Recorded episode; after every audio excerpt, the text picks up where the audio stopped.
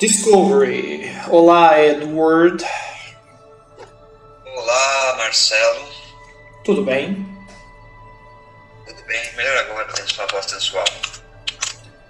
É, pra mim nem tanto. Agora está tá pior porque eu tenho a sua presença. Mesmo que à distância. É, legal. Bacana sua parte.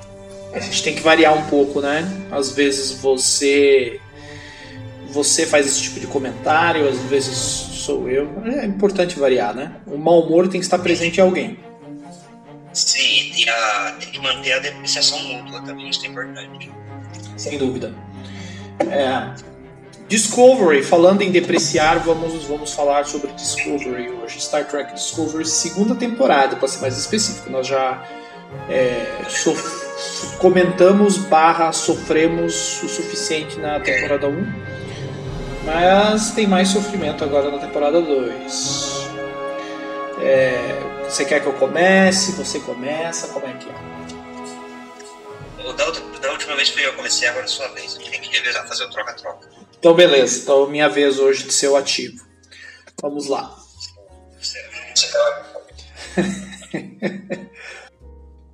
é... Ok, ok. Já estou desligando aqui minha matraca. Só um minuto. Pode começar. É... Então vamos lá. É... Discovery segunda temporada, como acho que até nós já comentamos em outras gravações, ele é uma, uma série que sem dúvida houve uma melhora, né? acho que também sempre dá para piorar, né? mas a primeira temporada bem irregular, bem complicada. Nós já falamos bastante na outra gravação, né? Quem quiser pode procurar lá no nosso canal no YouTube, enfim, no blog, tem lá a primeira temporada, fizemos uma análise dos detalhes, dos problemas, dos poucos pontos positivos. A segunda temporada houve uma pequena melhora em vários aspectos, é, questões bem pontuais, melhorou.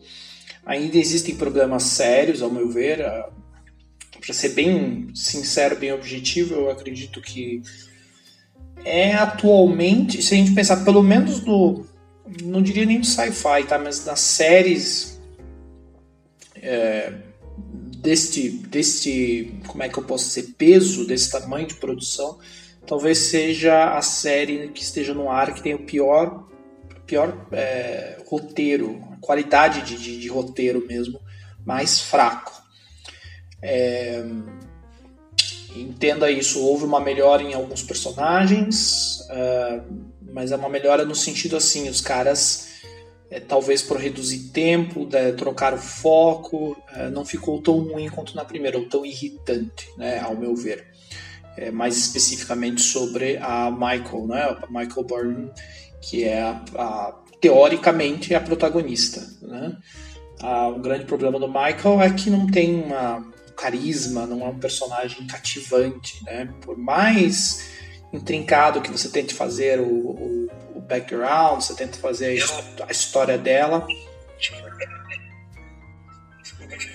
eu acho que dos elencos série, elenco série fora do, do elenco fixo, eu acho Saro. Eu vejo o carisma nele, eu vejo um personagem interessante nele.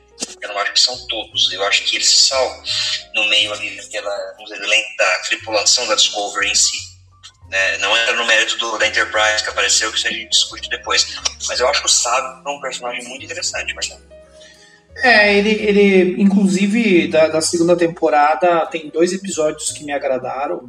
Talvez os únicos episódios, assim, na totalidade que me agradaram foi aquele episódio que eles encontram um vilarejo lá, né, uma cidadezinha que, que até tem uma discussão. É um típico, típico episódio de Prime Directive, né?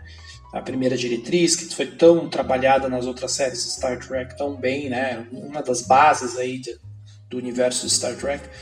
Uh, um, um, episódio clássico de Prime Directive, né? De tomar decisões éticas, enfim, de, dilemas morais e, e então tem, esse episódio uh, e tem o um episódio também do Saru que, que eu achei interessante, né? Que eles vão lá pro planeta dele bem Star Trek também, tem aquela questão de no passado a civilização agia de um jeito, depois de outro. É, e também fala sobre essa questão do Prime Directive, né? A, a importância do Prime Directive, a importância da, da primeira diretriz e os cuidados que, que, a federação tem com isso, porque ali por muito pouco eles não cometeram um genocídio, né? Então, é, é, foram os dois episódios que se destacaram para mim. E o, é, o Saro, ele, ele, ele, é um personagem realmente, desde a primeira temporada, nós mencionamos, mais interessante, mais cativante ali pela ser peculiar, né? Uma coisa, uma raça diferente. Foi, foi bacana, uma boa introdução, uma raça nova no universo, né? É, o meu problema realmente é, é isso. A gente tem alguns. Se ele fosse o protagonista, a série seria muito melhor, né? É verdade, é verdade. É, ou mesmo o. E aí sai da, do, da questão do, do elenco origem da série para pegar o elenco, elenco personagens de, de clássicos, né, como o Pike, né? O Pike sim é um personagem interessante, foi muito bem trabalhado, mas já existia, de certa forma, né, uma fonte. O, o Saro é um personagem totalmente novo. Né? Então, é, sendo, ainda se mantém. Um, poderia ser muito bem o protagonista, né? Ou ele e o Pike. O Pike, agora, como a gente já sabe, vai ter uma série própria, ainda bem. Mas já, a gente vai chegar lá.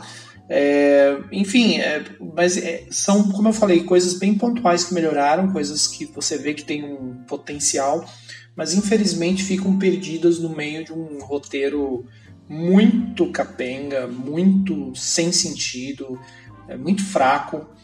Então, não sei se você sabe, Eduardo, mas é, já aproveitando para comentar aqui, não sei se chegou a ver sobre isso, mas houveram várias mudanças aí na, na produção da série, nomes de produtores, acho que tiveram umas três trocas mais ou menos de produtor executivo principal. Há um grande grupo de produtores executivos, se você contar na, nos créditos da abertura, sei lá, tem mais de tem uns 15 nomes diferentes em coprodutor, produtor executivo. Quer dizer, isso já mostra muito que não se trata da visão de uma pessoa, né? Não se trata da visão de uma ou duas pessoas. Então é uma bagunça e isso refletiu na série, porque a impressão que dá é que algumas tramas foram abandonadas, né? É, foram iniciadas e abandonadas, foram trocadas sem muita explicação. É, então motivações muito fracas em alguns momentos. E o que dá a impressão é que, como eu falei, com exceção daqueles dois episódios, as, os, os, nomes, as pessoas que escrevem para Star Trek Discovery, é, os personagens que ela escreve são mais inteligentes do que eles próprios, do que os próprios escritores dos episódios, né? Do, do, os próprios roteiristas. Né? Então, infelizmente, parece isso. E e coisas, é, cenas, momentos bem constrangedores, ao meu ver, né? É, destaco aqui quando o Spock fala eu amo ciência e poder da matemática, tem alguns momentos que eles falam, dando um high five.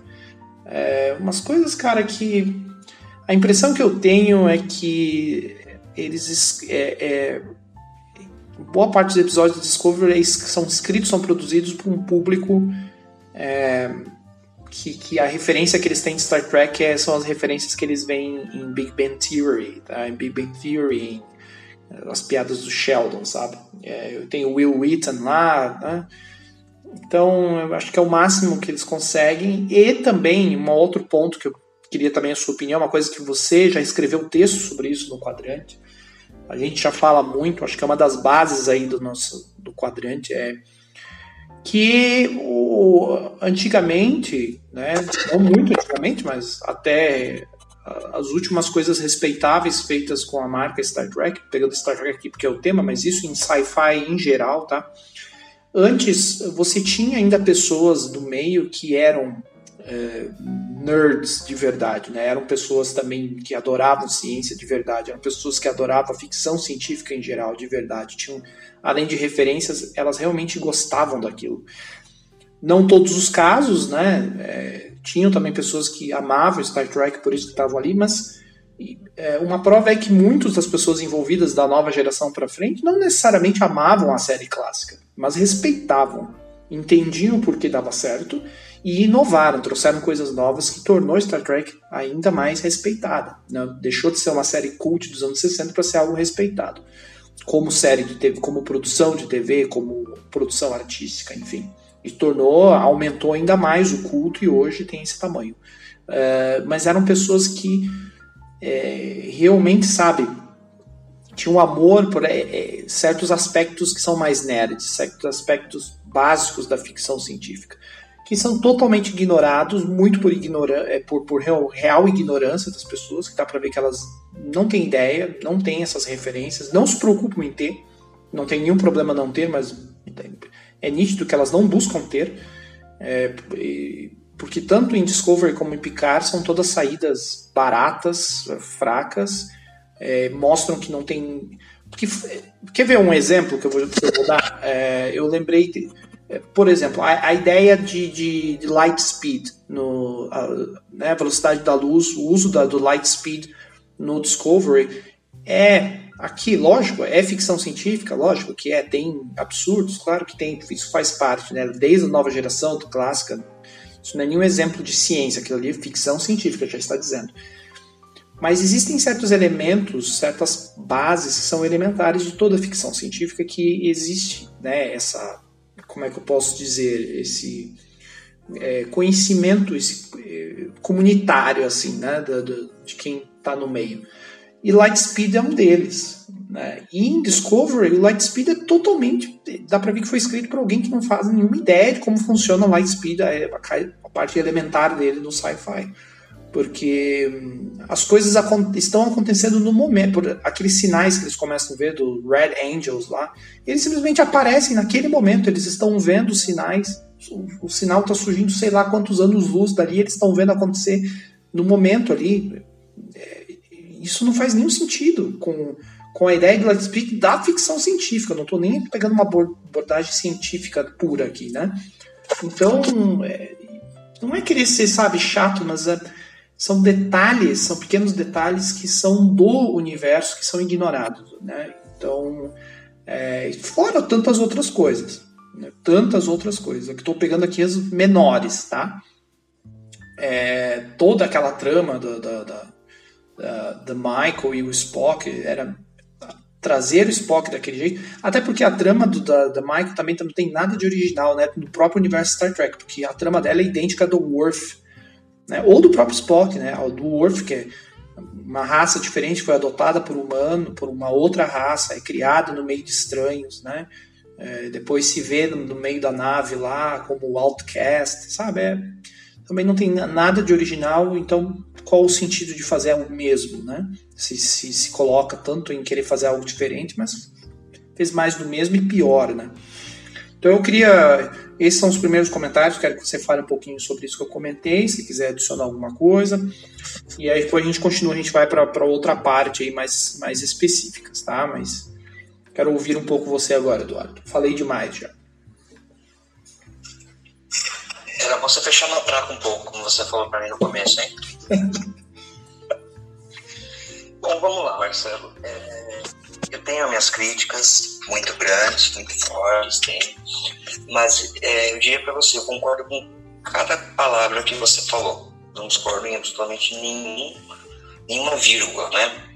Mas assim, é, como trama, como série, me prendeu um pouco mais do que a primeira temporada. Eu não estou dizendo que é uma obra-prima, que está no nível da série. Não, ainda é pior, o pior Star Trek de todos eu não assisti Picard, pelo pouco que você me contou que eu ouvi, eu nem pretendo assistir para não destruir a imagem que eu tenho, né? A gente já comentou isso lá no primeiro podcast do nosso retorno. Mas eu consegui me manter mais preso. Principalmente duas coisas, né? Pike e a Enterprise. Que eu acho que são os pontos altos dessa temporada, por mais que você critique, fale mas eu acho que cada cena com o personagem do Pike é, era, um, era um nível infinitamente superior do que a primeira temporada.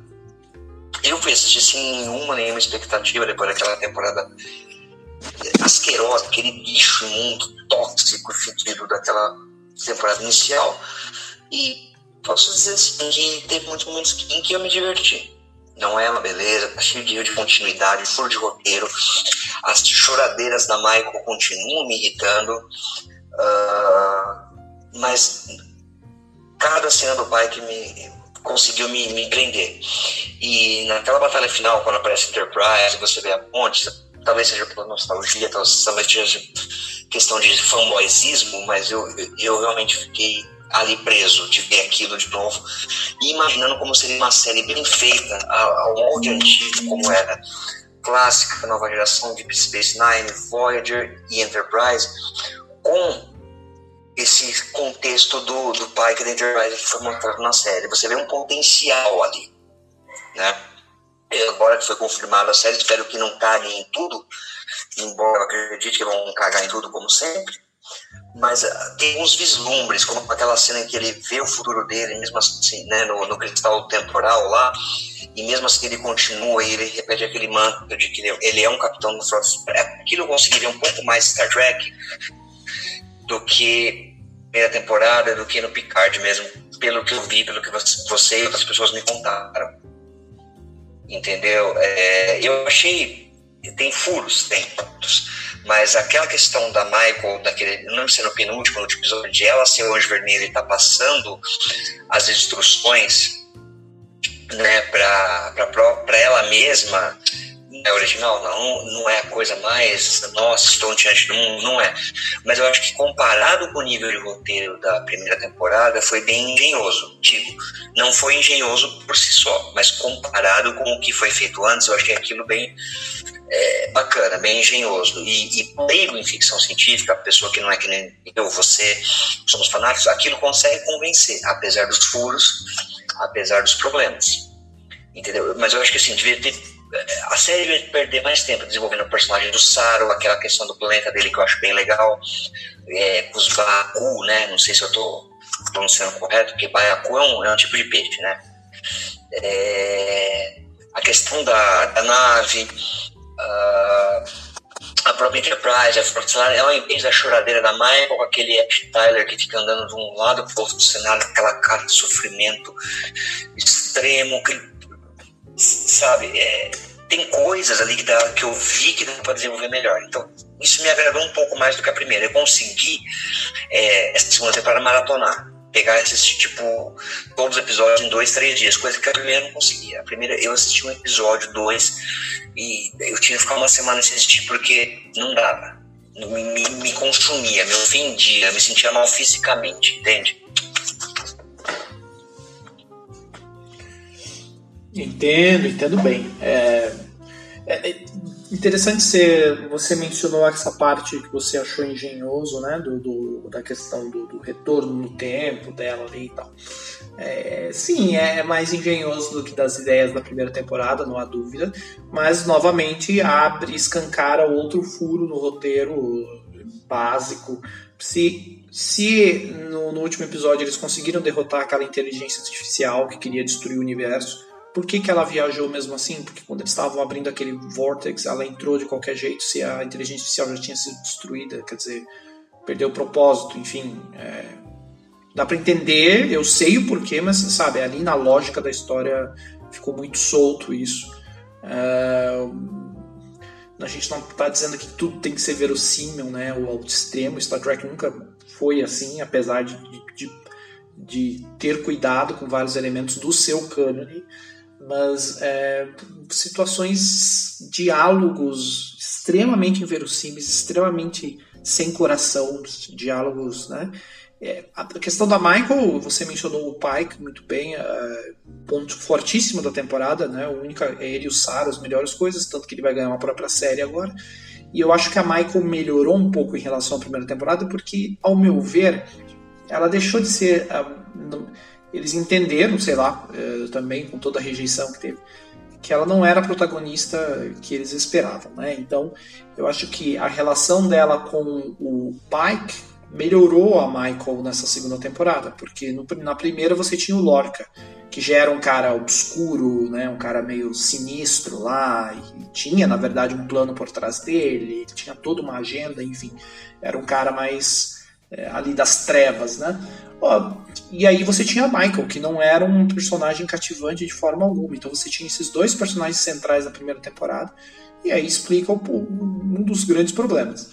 Na segunda temporada você tira o Lorca e você tem o, o Pike, que é esse personagem extremamente Star Trek. E a essência de Star Trek está nele, né? E você tem. E aí eu acho que esse contraponto, essa, essa relação dos dois, uma relação até meio Kirk-Spock, dele com o Michael, uh, foi muito benéfico para a série nesse sentido. Se tornou menos irritante a personagem da Michael. Mas ainda tem essa trama com os Klingons, como você muito bem lembrou, com o Tyler, que até agora, eu vou ser bem sincero, eu não entendi na totalidade essa trama. Eu, chega um momento que eu, eu desisti de querer ver realmente qual é a motivação, aquela lance da cirurgia. Ah, como eu falei, até para os padrões da ficção científica, do Star Trek é uma coisa totalmente verossímil, como é que eles conseguiram fazer a substituição de todos os órgãos da, daquela forma como eles explicaram. E, é, é, sabe, uma questão aonde eles querem chegar. Aí depois eles pegam esse Tyler e colocam ele na, na Section 31, né? Seção 31 lá, que eles trouxeram lá do Deep Space Nine. Conseguiram é, estragar isso também, porque isso tinha um propósito muito claro lá em Deep Space Nine. Né? Fazia tudo... E Enterprise, essa aqui eles aparecem em Enterprise também. É verdade, é verdade. É, eu tô, tô, pela ordem cronológica aqui, né, da minha memória, vem primeiro Deep Space Nine, mas é, exatamente. E, mas tinha uma lógica muito clara para eles lá em Deep Space Nine, né, que, que é onde foi mais explorado. E aí chegou o ponto dos caras é, terem a ideia de querer fazer uma série sobre a sessão 31. O que me parece um absurdo gigantesco, que não, faz, não, não tem como funcionar pensando no que é a Section 31, né? Então, ela é uma anomalia no meio do, do, do, desse universo pensado por Roddenberry, mas que em Deep Space Nine a gente lidava justamente com as anomalias e Deep Space Nine é tão boa porque ela fala justamente que sim, algumas anomalias elas vão acontecer e como nós que não fazemos parte dessa anomalia vamos manter os nossos princípios no meio de todas essas anomalias que testam nossos, nossos valores. Esse era o ponto de Deep Space Nine, você ser testado os seus valores, os valores da federação todos os dias, não uma vez por mês como acontecia com o Picard né, com o Cisco ali, Deep Space Nine, era diariamente, mais de uma vez. Então esse era todo o ponto. E a Section 31 é uma dessas grandes provações. E não faz absolutamente sentido você criar uma série sobre isso. Vai deixar de estar, entende? Não, não, não vejo nesse propósito, não vejo, não vejo, não vejo ó, lógica. E, ao meu ver, em Discover foi subaproveitado, foi mal aproveitado. E porque eles não entenderam as pessoas que fizeram isso não entenderam. E parece que eles pegaram termos, é, nomes, coisas famosas do, do, universo. Ah, vamos usar isso aqui, mas sem ter o real conhecimento. Entendeu? É, é, é indesculpável. Sim, é verdade, concordo. Sabe, é indes... a gente fala. Acredite você ou não, eu excluí uh, as informações de que na descrição eu tinha excluído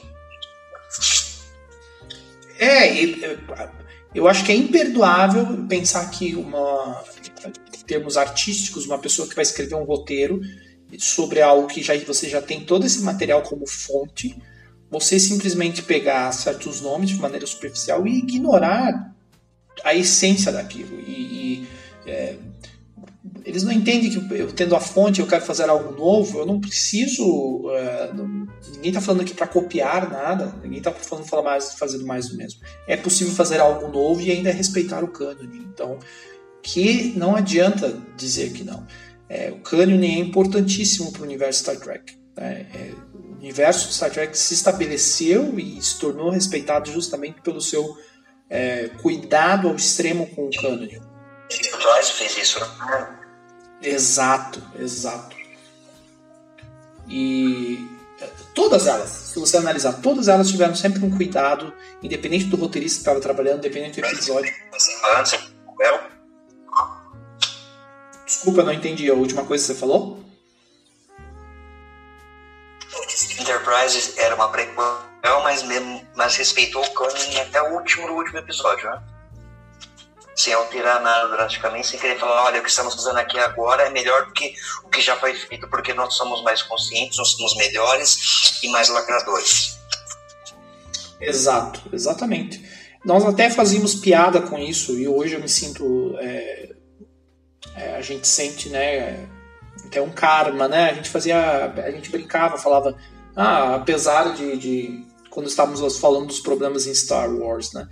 Nós, nós brincávamos, falava, eu até lembro que uma gravação eu comentei isso, que é, toda vez que eu pensava nos problemas de Star Wars, eu para me sentir bem, eu pensava nas coisas, eu pensava em Star Trek, que ainda era um cânone incólume, apesar do, dos filmes do JJ. Os filmes do JJ a gente colocava assim, ah, é uma linha temporal alternativa, né, um universo alternativo, então tem a linha Kelvin lá, pronto. Star Trek sempre teve isso, o, o, cânone está preservado.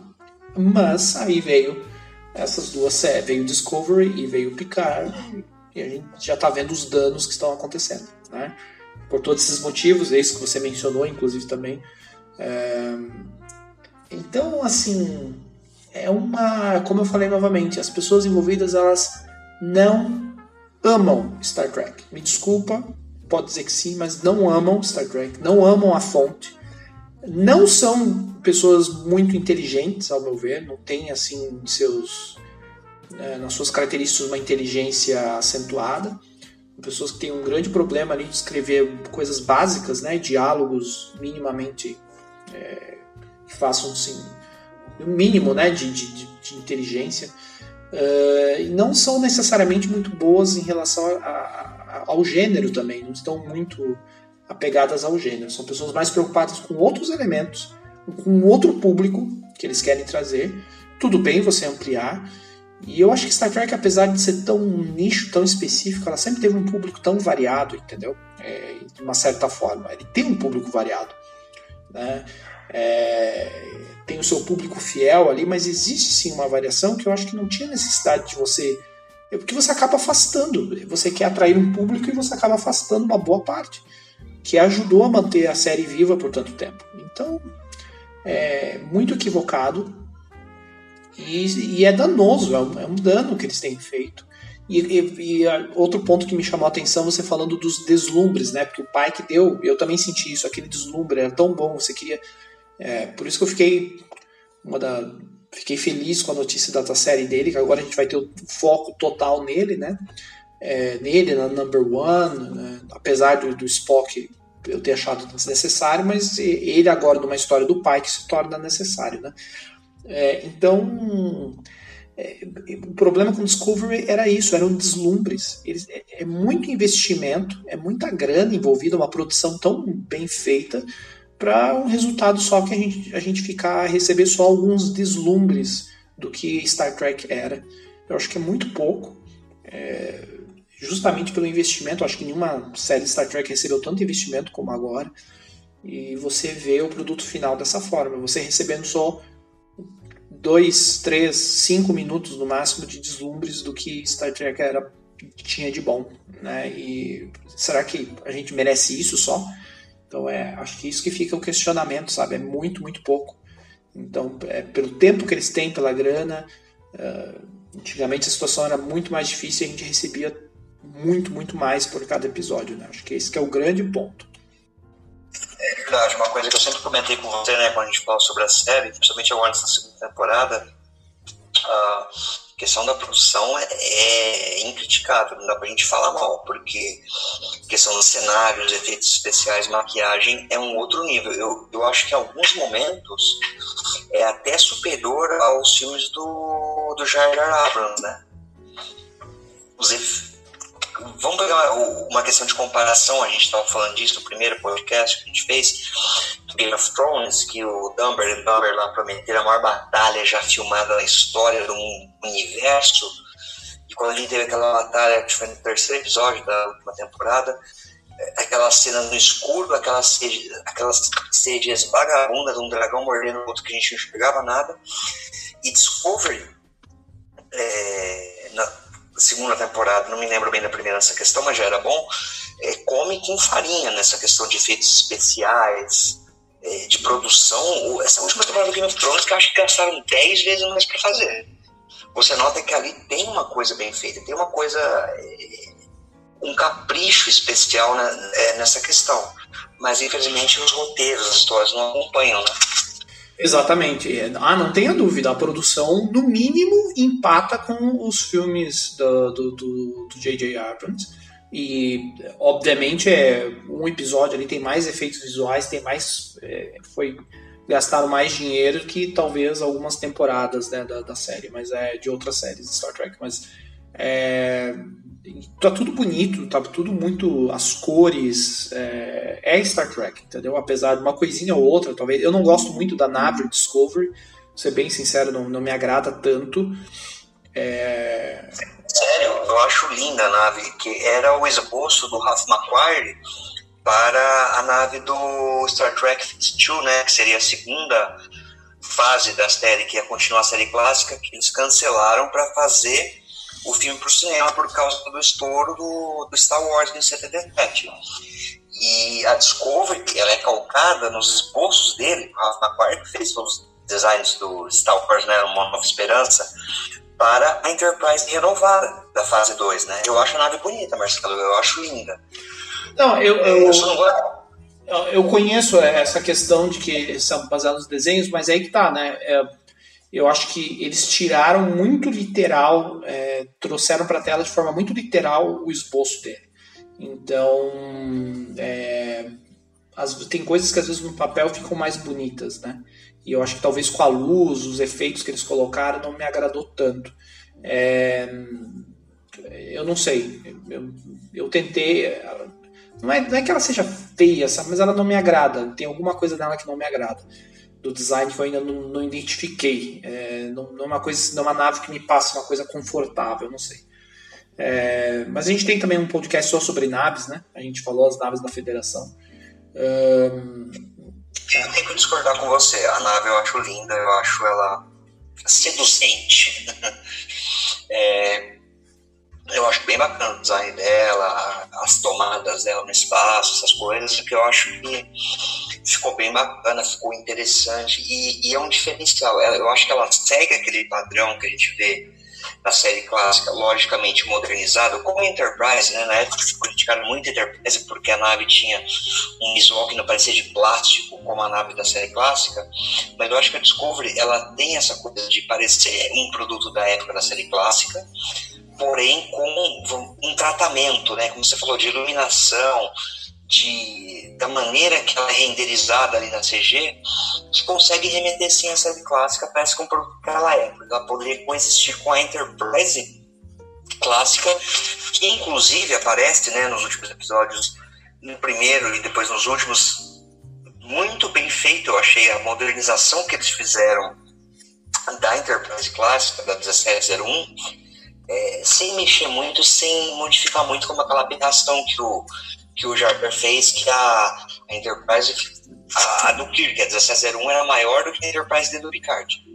Então, ali na Discovery, você tem a, a Enterprise clássica, fiel a, ao que era nos anos 60, mas sem parecer um, uma maquete de plástico de um metro de, de, de comprimento.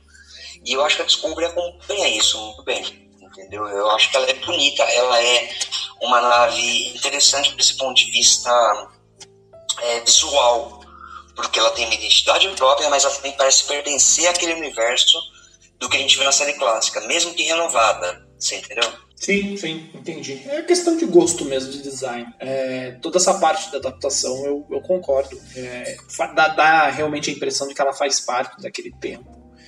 E, mas eu acho que é, o, o, design mesmo que não, não é da, da minha preferência. Mas é, é, a parte interna, como eu falei, é muito bem feito. Os efeitos, é, o momento quando eles fazem, é, como você falou, todas as, as tomadas, a, o movimento, tudo é, é muito bonito, é tem muito investimento, dá para ver, é muito bem feito.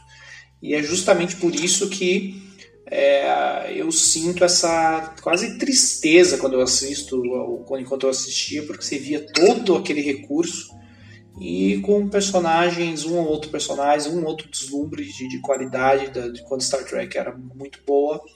E o resto você vê. É, como é que é? Até esqueci o personagem, o nome daquela ruiva ali, é Tilly. Tilly. Aí você tem que aguentar Tilly e. Ah, cara. É, Marcelo, só um, uma, uma aspas aqui, quando a gente tá falando de questão de design, essas coisas. É, outra coisa que eu adorei foi quando apareceu pela primeira vez a ponte da, da Enterprise, da 1701, você vê, é, aquilo para mim foi muito legal, porque parece que você pega a cara do, do Jar Jar Abrams e esfrega naquilo. E como eles modernizaram aquela ponte daquela série de 50 anos atrás, sem descaracterizar ela. Você vê que tem o laranja, tem até um comentário sobre isso, você vê que é a mesma ponte que a gente vê na série clássica, só com uma tecnologia que parece incrível atualmente. Enquanto que o G.G. Abrams ele fez parecer a, a ponte Enterprise do primeiro filme parecia uma loja da Apple, né? Que seria em shopping, essas coisas. É, eu, eu achei genial a maneira que eles modernizaram a ponte, ficou muito bacana, ficou muito legal, porque a gente consegue ver aquela ponte do Kirk, William Shatner, o Nimoy, mas modernizada de uma maneira que, que é mais acessível, que parece uma coisa futurista pra gente hoje em dia. Você entendeu? Uhum. E, é, e é interessante porque aquela, aquela cena que uh, o pai que volta pra Enterprise, no final, quando eles, que eles se despedem e tal, a vontade que você tem é de acompanhar eles, que não quer que acabe, que você quer ver episódios naquela Enterprise na, com aqueles personagens, né? Por isso que eu acho que eu fiquei tão animado com a série do, do Pike. Eles pra gente pensar, foda-se Discovery, eu quero continuar com eles e ir embora agora pra ver o que eles vão fazer depois disso. Exato, exato. E eu acho que eu já mencionei com você aqui, é, a, questão da, da nave, né? Ela é é, não só a questão de design, mas ela é uma parte fundamental da, da série de Star de todas as séries em Star Trek, porque ela é parte fundamental dos episódios, ela é parte fundamental. Ela tem quase que uma personalidade, né? Então, é, ele é o cenário principal dos episódios. Então, assim, é muito importante esse elemento na série. E em todas elas tinha é, eu, eu, lembro que eu até comentei com você, eu, eu, eu, me recordo exatamente quando eu assisti o primeiro episódio de Deep Space Nine, na época, e é, aquele episódio duplo tem um, tem um crossover ali, né? Tem um encontro do Picard com o, o Cisco, como se fosse estivesse passando a tocha, né? Aquela coisa.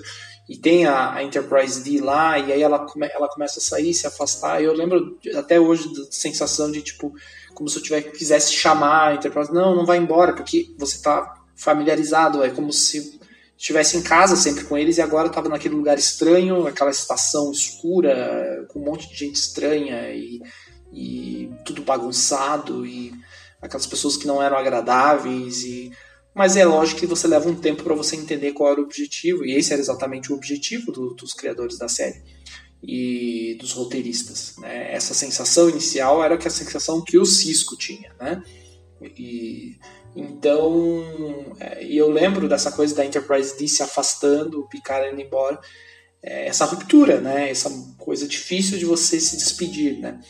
E é, quando a gente está falando ali da Enterprise e Discovery, tem essa mesma sensação. A Enterprise é como se você estivesse em casa e ela estava ali e foi tão bem adaptada, né? Tava tão bonita.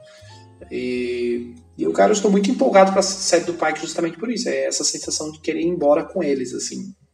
Me tira desse lugar e a diferença é que Deep Space Nine me, me, me provou o contrário na época, né? Durante as sete temporadas, provou que eu estava equivocado, que não, que ali e, né, essa que toda a ideia da série, o episódio final da série justamente mostra isso, que o Cisco transformou aquele também o lar dele e deu uma cara para aquele lugar e trouxe esperança, enfim. E a gente sente isso no fim do episódio final, se você compara o primeiro e o último, por isso que Deep Space Nine é tão espetacular, né? É, mas Discovery ainda não, é cedo ainda, mas é, foram duas temporadas muito sofríveis nesse sentido. Em nenhum momento eu me senti em casa, em nenhum momento eu me senti assistindo Star Trek, em nenhum momento eu me senti confortável, como eu me sentia mesmo no início das outras séries. Eu lembro muito bem que segunda temporada de Deep Space Nine. Em nenhum momento você quis fazer parte daquela tripulação. Exato, exato. É, em vários momentos da minha vida eu parava e pensava o que que é, o que, que o Benjamin Cisco faria aqui, o que, que o, o, o que, que o Archer faria lá, o que, que o, sabe, personagem X, personagem Y faria em cada situação, né, situações que eu estava passando. O Discovery eu não me identifiquei com absolutamente ninguém. Tu tem personagens interessantes, tem, mas não, não houve mesmo identificação, sabe? É, personagens ali interessantes no meio de uma bagunça, eles não fizeram nada para me conquistar. Não teve nenhuma ação que me conquistou. Tirando o Pike, Mas, novamente, o Pike ele já vê, é como se fosse aquele cara conhecido, né? Que vem e você já sabe, você já espera aquilo dele. Agora, esses personagens novos, nenhum. Eu não gostaria de passar nem 10 minutos conversando com ele. Nem conversaria com eles, porque não, não tem, não tem nada ali. Não faz parte do mundo que, que a gente está acostumado, que a gente quer ver. Né? Então, não conquistaram e o problema é que assim, não houve. É, como é que eu posso dizer? Não houve esforço por parte deles em conquistar. E é isso que me impressiona é, da, da produção dessas novas séries. Eles já parece que eles entram com a condição assim, ó, ah, eles vão gostar já automaticamente, que é o que a gente falou também de Star Wars. Então não há nenhum tipo de esforço por parte dos envolvidos em, em tentar cativar ninguém. É, eles tentam cativar talvez um pessoal, né, como eu falei, um outro público que, não, que vai largar a série rapidamente, se já não largou. Né, que mesmo que tenha gostado dessa nova versão, vai acabar largando porque um outro ponto que eu queria chegar aqui, até queria sua opinião sobre isso, é, é Discovery, né, como já aconteceu com o Picard, mas em Discovery principalmente, parece que a série já gastou as suas cartas, os seus coringas muito rápido. Né? Para onde que a série vai agora? Então, quer dizer, se você analisar na primeira temporada, eles já queimaram muitas cartas, muitos coringas. Na segunda temporada não tinha muito para. Entende? Eles começam tramas grandes demais para o contexto onde eles estão. É, então, eu acho que você tem você pode chegar lá, mas você tem que começar. Star Trek sempre prezou por essa coisa de, de pouco a pouco, construindo pedacinho por pedacinho. E aí tem a questão do contexto atual das séries, né? Que a gente sabe que hoje é mais acelerado, as pessoas não querem ficar esperando seis, sete temporadas, né? Esse Nine foi um exemplo disso que você está falando. Tem aquele comento lento, tem aquela coisa, e aos poucos a gente vai comprando. As cartas não são jogadas de uma vez. Você tem o, aquela preparação, aquele suspense para chegar naquele ácido platô, né? Exato, e o que eu sinto é que a segunda temporada do Discovery, principalmente os Coringas que eles ainda tinham, eles gastaram todos, né? Colocaram Section 31, teve negócio da mãe da, da Michael lá, do Angel, teve a trama com o Spock, teve o resto ali da trama com, com o Tyler, é, teve a questão lá do, do médico e do namorado dele, é, do engenheiro, que eu esqueci o nome do o médico dele voltou daqueles tipo um subspace que ele tava maluco. É, tudo ao extremo. E aí teve, teve a questão do pai que também que foi ok, mas é, inseriu isso também. O cara, né, cara? Se você, como você falou, é, não é uma coisa que bate com o histórico de Star Trek e ficção científica, foi uma coisa inverossímil que foi forçada ali. E você tem aquele tempo perdido com aquela cena. Exato. Para onde foi aquilo? É, como eu estava mencionando também a, a, trama do Tyler, sabe? Até agora eu tô, tô confuso. Assim, é, teve aquele episódio com os Klingons. Os Klingons também, pelo amor de Deus, a, a forma como eles abordaram é, é cansativo. Os Klingons já são personagens que já foram tão explorados, né? E, é um problema aqui quando você trabalha com prequels, você tem que tomar esse cuidado, né? Eu acho que já foram explorados à exaustão. Então eles poderiam aparecer, eu acho, talvez um episódio ou outro, ou talvez explorar de uma forma um pouco mais esperta, como a Enterprise fez, explicando algumas coisas do canon, como a coisa do, do, do, da mudança né, física deles, umas coisas bem bacanas, assim, espertas que eles usaram, é, mas não explorar, sabe? Talvez pegar raças como eles fizeram na Enterprise com os Andorianos, né? Explorar raças que não foram tão exploradas antes desse período, é, coisas que não são necessariamente novas, mas que seriam novas, né? A abordagem, como a gente vê, a gente tinha uma referência básica dos andorianos. Em Enterprise houve uma exploração muito maior e muito interessante. Então, algo do tipo poderia ter feito em Enterprise, sabe? É, perdão, em Discovery. É, raças não faltam, né? Você poderia pegar coisas da clássica que não foram tão exploradas e usar, né? Como eles trouxeram o próprio Pike, enfim é, é preferível do que você pegar e começar a inventar é, Klingons que só existem ali, é, Klingons descaracterizados, é, enfim, em referência a qualquer outra aparição de Klingons no universo Star Trek. Então aquilo ali é outra coisa, na minha opinião, não é. Enfim, uh, tem essa tem essa confusão de tramas. Eles decidirem fazer uma série que não é episódica, mas eles colocaram essas 200 tramas diferentes que poderiam ser feitas de forma episódica, mas não, eles colocaram tudo junto. E aí fica tudo apressado, e tem aquele episódio final que me deixou tonto, eu, eu saí cansado daquele episódio final. Eu, eu, lembro que eu até comentei com você, teve as melhoras, no episódio final me cansou. E de um momento que eu já não sabia o que estava acontecendo mais. É, para mim, assim, foi o ápice, o momento daquelas aquelas shuttles que começaram a sair da, da Enterprise uma quantidade que fisicamente é impossível, né? Não tem como ter aquela quantidade de shuttle pods dentro da, da Enterprise. Até pelo que eu sei, eu não tenho os conhecimentos técnicos que você tem, por exemplo, é, mas eu presumo que é, nenhuma nave da Federação tem aquela quantidade, né? E, pelo próprio tamanho, pelas próprias dimensões, não, não faz sentido o que aconteceu ali. Totalmente impossível, né? É, e... Isso nunca foi mostrado.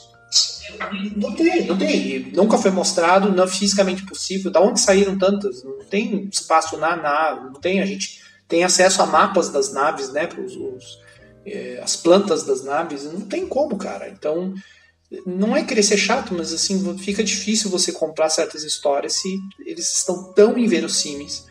É, e assim, tá inverossímil pro padrão de Star Wars, nem de Star Trek.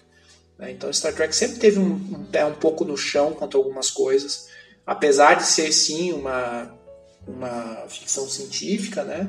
algumas coisas eles sempre tentavam manter o pé no chão para justamente tem esse lado de que os fãs de Star Trek gostam muito, né?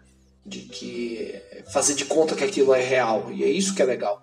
Então, de você realmente acreditar naquilo e isso torna dá um senso de urgência quando há o risco, quando os personagens estão em provações. Né?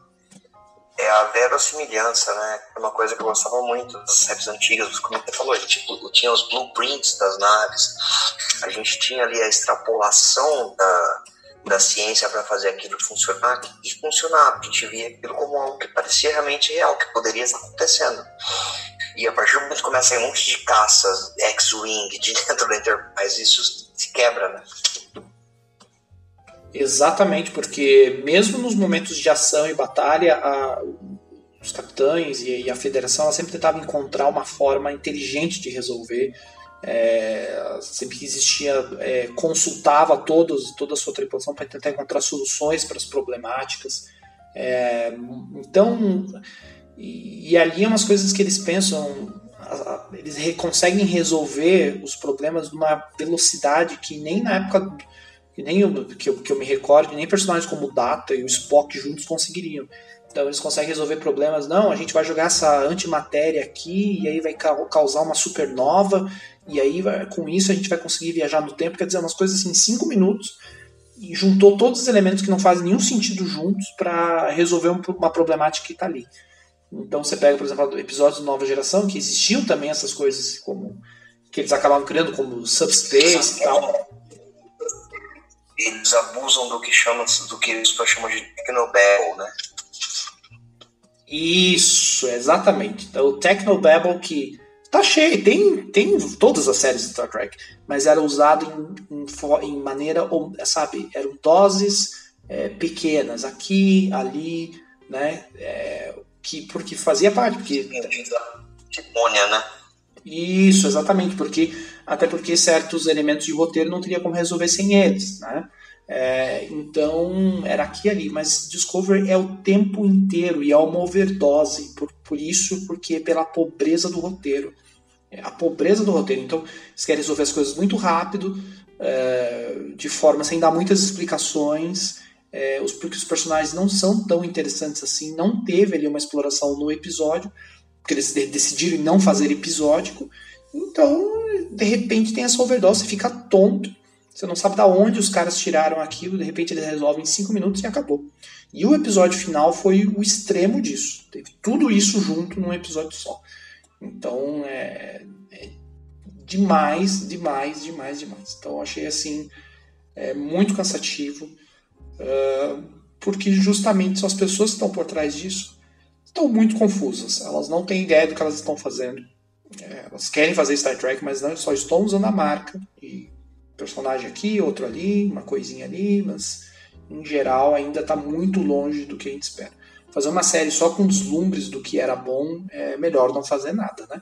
Dá outro nome, sei lá, é, chama de outra coisa, então, mas não não mexe, não mexa com os sentimentos de, dos fãs, né? É, justamente para os fãs que mantiveram né, essas são sete temporadas da nova geração, sete Deep Space Nine, sete Voyager, da 21 mais quatro da Enterprise, da 25, 28 temporadas mais duas da animação, 30 temporadas tivemos Star Trek. E a gente não respeito nenhum a isso, né? Aos fãs que mantiveram essas 30 temporadas nesses 50 e poucos anos, isso andando e existindo ainda, né? Porque graças aos fãs como nós, porque hoje em dia a gente fala, ah, você não gosta disso, a gente tá com devido é hater, como fala, como a gente discutiu lá no primeiro podcast do nosso retorno.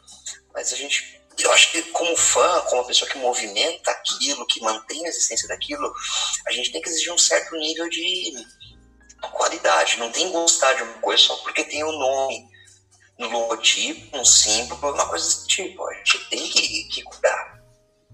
Porque quem manteve isso vivo todos esses anos fomos nós. Não é? Sem dúvida alguma, sem dúvida alguma. E assim, eu lembro até, inclusive, a sua empolgação é, quando estava em pré-produção. Lembra do Discovery, quando saiu as primeiras imagens, assim, ainda bem. Era um pedacinho da roupa, de, né, de, pedacinho da nave dentro. Eu até lembro que você comenta, eu lembro do dia você comentando. E porque a gente tem isso, cara, a gente não sabe o que vai acontecer, a gente, né, a gente quer ver mais produções, mas a gente quer ver esse mínimo de respeito. E aqui eu digo, é, eu sempre fui um crítico dele, tá? É, é, sempre fui crítico em muitas decisões do Rick Berman, né? Mas é, vou dizer que estou saudosista, estou com saudades do Rick Berman, né? Porque você pode dizer o que quiser, mas o Rick Berman era um cara que respeitava a visão do, respeitou a visão muito bem do Gene, do Gene Roddenberry, mas criou algo novo, né? E se arriscava. Ele não tinha medo de se arriscar. Se você for pensar bem, Deep Space Nine é um grande risco. E depois Voyager é outro grande risco. E Enterprise é um risco maior ainda. Tanto que sofreu justamente por causa disso. Acabou tendo vida, uma vida mais curta do que o esperado por isso. É, Rick Berman e os associados ele cometeram alguns erros, claro, ninguém fica tanto tempo assim no ar e não comete erros, né? É, é lógico que vai, não vai acertar sempre. Mas se tem uma coisa é que eles é, se arriscavam, mas é, conseguiam respeitar a fonte muito bem é, traziam elementos do clássico o tempo inteiro, sempre que possível, outros personagens vinham, mas era sempre com uma abordagem nova, né? É, não tinham medo de se arriscar nesse sentido, mas porque eles amavam o que estavam fazendo, amavam ficção científica, amavam a série, é, a série original, né, da sua fonte. É, dava, você consegue sentir isso nos episódios, nas séries, né? Então, é, eu acho que para começar hoje, se me perguntasse como, o que, que você daria como sugestão para o que está sendo feito atualmente, é isso. Eu acho que você precisa envolver gente, não, não precisa ser as mesmas pessoas, pode ser outras pessoas. Eu acho que é importante novos, novas mentes aí, mas pessoas que gostem do gênero e pessoas que gostem é, ou que pelo menos respeitem Star Trek. Né? Então acho que precisa mais gente com essas características no, nos bastidores. Não tem outra forma. Não adianta só o ator gostar, Sim. né? Respeitar. Sim, não apenas produtores que estão ali para fazer é mais uma série para meu dinheiro e vão embora, né? Tem que ser uma pessoa que curte o que está fazendo. É, cara, eu não sei se você, se você tiver oportunidade, olha só por curiosidade, eu não vou saber falar um número agora, mas é, procura no YouTube aí depois e, joga o, o vídeo do, dos créditos do, do, Discovery. Se não me engano, na segunda temporada eu contei é, mais de 10. Eu, eu acho que tem quase 20 nomes diferentes, só envolvidos na produção. O que é uma, uma coisa que, que é um, um, um, um, elemento comum hoje em dia, a gente vê filmes, né, séries, e é um dos grandes problemas. Né? Então, é, é complicado, acho que tem os dois lados, né? Quando você tem a visão de uma pessoa só, você também corre certos riscos, né? Como a gente já falou aqui do George Lucas, quando a gente já falou aqui também, o próprio Roddenberry, né? Ele tinha uma visão muito é, certa do que ele queria para a série. É, mas ao mesmo tempo ele conseguiu trabalhar de forma colaborativa com o Rick Berman na nova geração. Né? Da mesma forma que o George Lucas, quando ele não centralizou totalmente, quando ele trabalhou de forma colaborativa, colaborativa com um ou dois nomes, é, foram feitas as melhores coisas da série. É, mas eram com pessoas que estavam respeitando e pessoas que estavam ligadas totalmente com aquele universo. Não com um bando de, de produtores que não fazem ideia do com, com o material que eles estão lidando, só olham lá o resultado. Né? Então, em Star Wars, George Lucas, a gente fala tantas vezes aqui, a gente já falou do Filoni. Quais são os, os as pessoas mais talentosas que trabalharam com ele ali? É, se você for ver, você tem o Dave Filoni, você tem o Ivan Kirchner, que fez o Império Contra-Ataca. Né? Então, são os, os, ápices, são as melhores coisas de Star Wars, é, além do que o George Lucas, né, o trabalho original dele. Né? Você tem o Império Contra-Ataque, você tem Clone Wars, né, as coisas que o Filoni se envolveu. São os ápices ali depois, né, depois da, da, da, da trilogia clássica e durante a trilogia clássica. Star Trek é a mesma coisa. Então, as pessoas que estavam trabalhando ali próximo do, do Gene, ele tinha a visão, entenderam a visão dele, respeitaram e criaram coisas novas. Mas eram duas, vai, no máximo, quem mais que o Rick Berman lá? Michael Piller, Brennan Braga e, e, acabou. Depois entrou o Brian Filler, né, na Deep Space Nine, mas era essa mesma turma aí. Quatro, cinco, dava contar nos dedos a, a galera que realmente tomava as decisões. E agora você tem quase 20 então fica muito complicado você ter uma coerência, você esperar algo assim. Porque vai...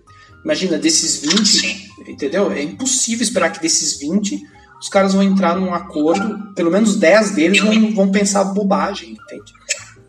Me lembro do começo ali, quando eu, eu não vou dizer primórdios da internet, mas primórdios da internet, para mim, pelo menos, estou com 33 anos, na época da Enterprise, lá para 2002, 2003, o pessoal metia o pau no Berman, no Brandon Braga, porque não respeitava a visão do Rob Emmerich, não sei o que, não sei o que. E eu vejo, e o interessante é que eu vejo essas mesmas pessoas que criticavam na época a Enterprise, que criticavam a insurreição, o cacete, são as mesmas pessoas que hoje em dia você não pode falar que Discovery é mal feito, é mal escrito, é mal dirigido, que eles falam que você é hater foram esses mesmos tipos de tóxicos, vamos usar a palavra namorado que fizeram a Enterprise entrar pro ralo. Porque criticavam, porque ali realmente eram haters. Porque eles não podiam admitir em algum momento algum que aquilo estava ficando legal, que aquilo era bom, que era fiel. E hoje em dia esses caras, você não pode falar um A de Picard, você não pode falar de Discovery e chama você de hater. Entendeu?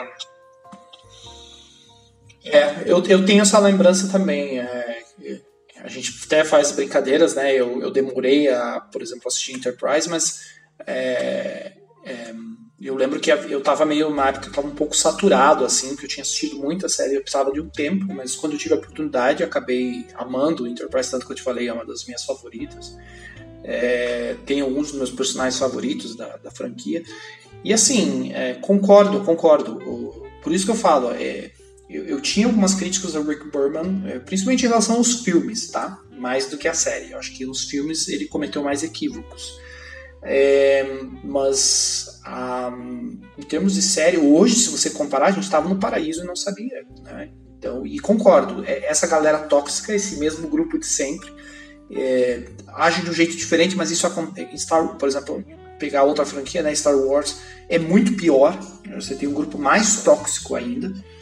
E, é, mas Star Trek tem sim, e, e, é essa mesma turma, com certeza, é, que reclamava muito, reclamava das séries, da questão do Rick Berman, e que agora defende com unhas e dentes Discover.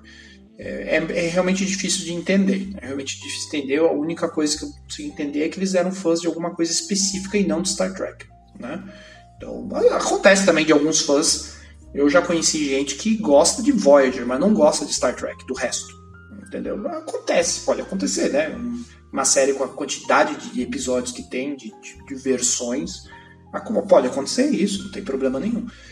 Mas é, é, raro, né? É raro. A gente sabe que o fã mesmo da, da série vai. Enquanto aquilo tá com a essência de Star Trek, vai assistir, seja qual for o, o personagem, seja qual for o contexto, né? É, que nem eu falei a gente tem que dar chance, né? É, o que não, o Discovery já mostrou até o pelo menos o que mostrou até o momento não tem. Então A gente é aberto a essas coisas. Que nem eu falei, eu vou, eu vou conferir lá, principalmente depois que eu vi quem são os envolvidos, eu vou conferir lá essa animação nova. Se ela estiver dentro do que a gente espera, né? Se a gente vê, se ela trouxer essa essência, por mim tudo bem, não tem problema nenhum ser uma animação meio infantil, né? No traço. Isso aí não é questão. É, nosso ponto aqui é o Star Trek ela, é, são outros, outros elementos, não é a ação, não é não, são os efeitos. Como você mesmo falou, né? Star Trek surgiu numa série, a nave era de plástico, é, parede de cartolina. Isso não é, não é o ponto, né? O ponto são os personagens, as histórias. Então é isso que a gente quer, qualidade principalmente nisso. Se vier o resto também junto, ótimo. Né? O problema é que hoje em dia só tem o resto, né? Principal tá, tá em falta. Verdade. Verdade. Mas é isso, então. Chega de reclamar, Eduardo. A gente só reclamou. É, você ainda. Eu só reclamei. É, somos haters, somos haters. E semana que vem tem mais reclamação, não tem? Você pode repetir porque passou a porra de um helicóptero aqui em cima, como sempre. é o é Reclamação Cóptero. É, eu falei que semana que vem tem mais reclamações. Ah, com certeza. Estamos aqui para isso, né? Somos haters aqui, não. A gente tem na nossa pauta aí mais Game of Thrones, a gente tem na nossa pauta aí mais é, a trilogia Fundação, que eu tenho certeza que você ficou muito feliz com o trailer de Fundação. Eu posso sentir a sua felicidade daqui com o trailer de fundação. É. Sorte sua. Sorte sua que a gente não tá gravando aqui em casa, você sentar naquela cadeira, porque senão eu, eu ia dar tanto soco na sua cara. soco na sua cara. São as, são as vantagens do distanciamento. É. é. Ia dar tanto soco na sua cara por esse comentário. É... Como você se sente, Eduardo, vendo que todas as suas. É... Como é que eu usei aquele dia? Foram franquias que eu usei? Sim. Como você se sente em, em poder assistir todas as suas franquias queimando e desaparecendo? Vamos encerrar por hoje? Não, grande beijo não. Ouvintes? Todas as, suas, todas as suas franquias favoritas estão queimando e sumindo na frente, na sua frente e você não pode fazer nada. Como é que você se sente? É, tem aqui uns beijos não para dar para os nossos ouvintes. Ah, é verdade. Mas antes, antes de você mandar os beijos, a gente tem que lembrar sobre lembrar o pessoal sobre os nossos nossas séries que a gente está fazendo sobre os filmes que marcaram nossas vidas. Quem quiser confira lá, né? É verdade. É, a gente tá fazendo. É, eu, eu notei isso semana passada antes de a gente começar, né? Nós voltamos com os textos, com tudo, estamos bonitos, belos e plenos escrevendo. Eu preciso fazer mais um texto para essa semana e, e, estamos indo. Quem quiser pode. É. é isso aí, é isso aí. Semana que vem tem mais. Valeu, Eduardo. Valeu. Muito obrigado. Durma bem, descanse, se cuide. Não vou dormir depois que você me lembrou do trailer da série da Fundação, vai pra dormir. Durma com essa imagem, a imagem de Fundação. O trailer de Fundação. Essa, eu vou enfiar essa imagem no seu. Enfim. Nessa imagem do, do, da Fundação by Apple. Eu vou enfiar, você sabe aonde. Até mais! Falou, mano. Vai, Falou.